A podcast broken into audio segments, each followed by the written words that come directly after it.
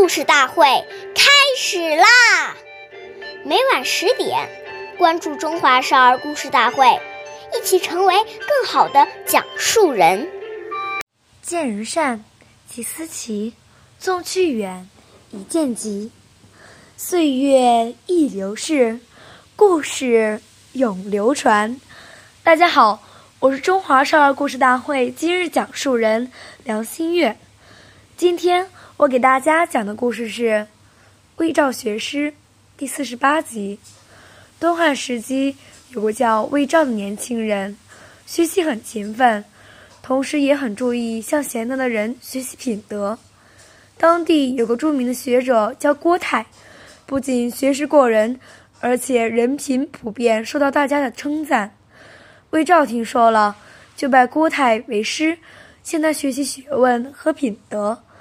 别的学生只是到郭泰家听课，而魏照却把行李搬到老师家，每天和郭泰待在一起，形影不离。过了一段时间，郭泰问他：“别人只是来着我这里听课，你为什么要住在这里呢？”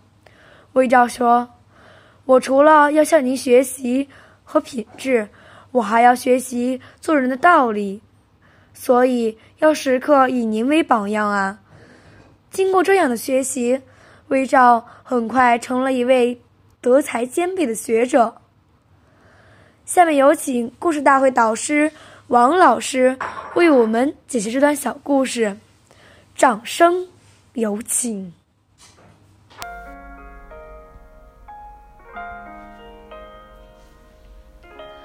大家好，我是刘老师。古人说：“尺有所短，寸有所长。”看待事物和与他人相处，我们如果能够多看到别人的长处，不但和自己相处的人愉悦欢喜，而且最大的受益者就是自己。因为每个人在某个方面肯定都是有比我们做得好的地方。如果我们都能够带着谦卑的心去寻找他人的闪光点，那么即使和有很多缺点的人相处，也能够从他的身上受益。